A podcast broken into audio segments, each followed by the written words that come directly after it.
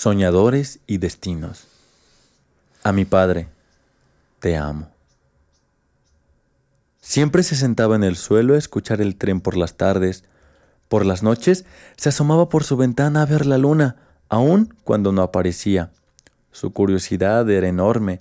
Él quería saber qué tipo de historias tenía que contar la luna, quería saber qué acontecimientos extraordinarios se vivían en los trenes. La luna no habla, decía su padre. Los trenes son de carga, decía su madre. No seas tan ingenuo, decía su maestra. Pon los pies en la tierra, decían todos.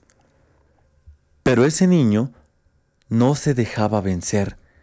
Él podía escuchar claramente las risas que se escondían dos tonos más abajo del canto del silbato. Podía escuchar cómo la luna le cantaba, Muchas veces se soñaba recorriendo de un lado a otro las vías en busca de aventuras, en busca de historias que contar, en busca de aquello que muchos no quieren ver por creer que no son capaces de alcanzar.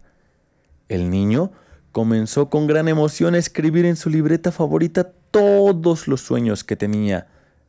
Enfócate en hacer tus tareas, decía su maestra. Deja de escribir tonterías si es algo productivo decía su madre. Deja de soñar despierto, decía su padre. Solo eres un niño, no sabes nada, decían todos. La niñez inmutable como timón se mantenía, pero su timonel era la indiferencia del mundo. Cuando los sueños más crecen, la adversidad más acecha, y de forma nada poética, la muerte llegó a oleadas hasta su pueblo. La madre del niño murió, al igual que sus abuelos, al igual que su maestra, al igual que todos, con excepción de su padre. Por último, sin piedad del autor, el niño también murió. El silencio echó raíces por donde la muerte roja fue pisando. Los hogares en ruinas se convirtieron. Quienes quedaron en pie huyeron de sus días, de sus recuerdos y de los gritos agónicos que se abrazaban como el césped a la ropa en los oídos desarmados. El padre, el padre se quiso abrazar a su fe, pero su orgullo se lo impedía. Se encontraba lleno de rencor por una situación que jamás estuvo en su poder. Callado y con el rostro tenso y corroído por el dolor con sabor a sal, navegó por las ruinas que estaban a su nombre. Llegó al cuarto de su pequeño soñador y abrazó esa almohada vacía que aún tenía su aroma. Berrió en silencio y miró por todos lados.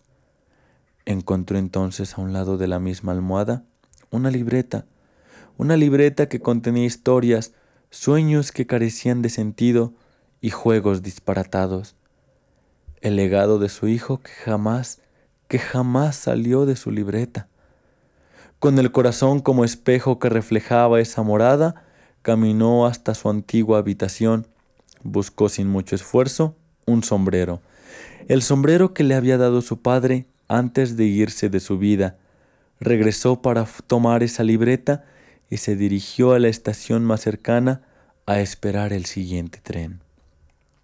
Se arrodilló ahí mismo, ofreciendo un perdón hacia el cielo, tomó esa libreta y la metió en el sombrero, abrazó fuertemente a ambos y le adelantó todos los años a su reloj de vida en cuanto el tren arribó.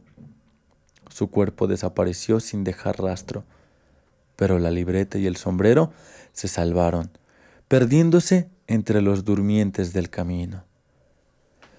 Los sueños del niño plasmados en esa libreta quedaron. El sombrero fue el escudo que encarnaría el tiempo, que encararía al tiempo. Tiempo después, a lo lejos, iluminada por la luna, se presentaba una silueta, una silueta caminante y sombría que perseguía el horizonte. Se detuvo un momento al llegar a una marca dibujada por el destino.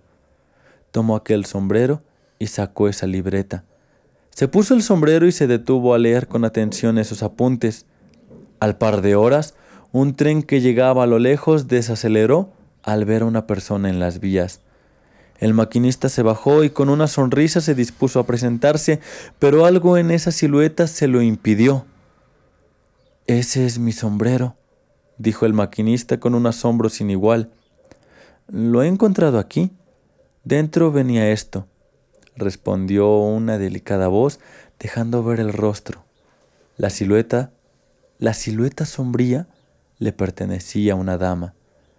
El maquinista tomó la libreta que la chica le extendió, le dio un vistazo y dijo, Es mi circo. Todo lo que viene aquí habla de mi circo. Por favor, sube al tren. Tenemos mucho de qué hablar. Se dirigieron a la entrada y antes de subir el maquinista preguntó, ¿Quién eres tú? La chica se sonrió, entró al tren y cerró sus puertas tras decir, abandoné mi nombre hace mucho tiempo, pero tú puedes llamarme Dulcinea.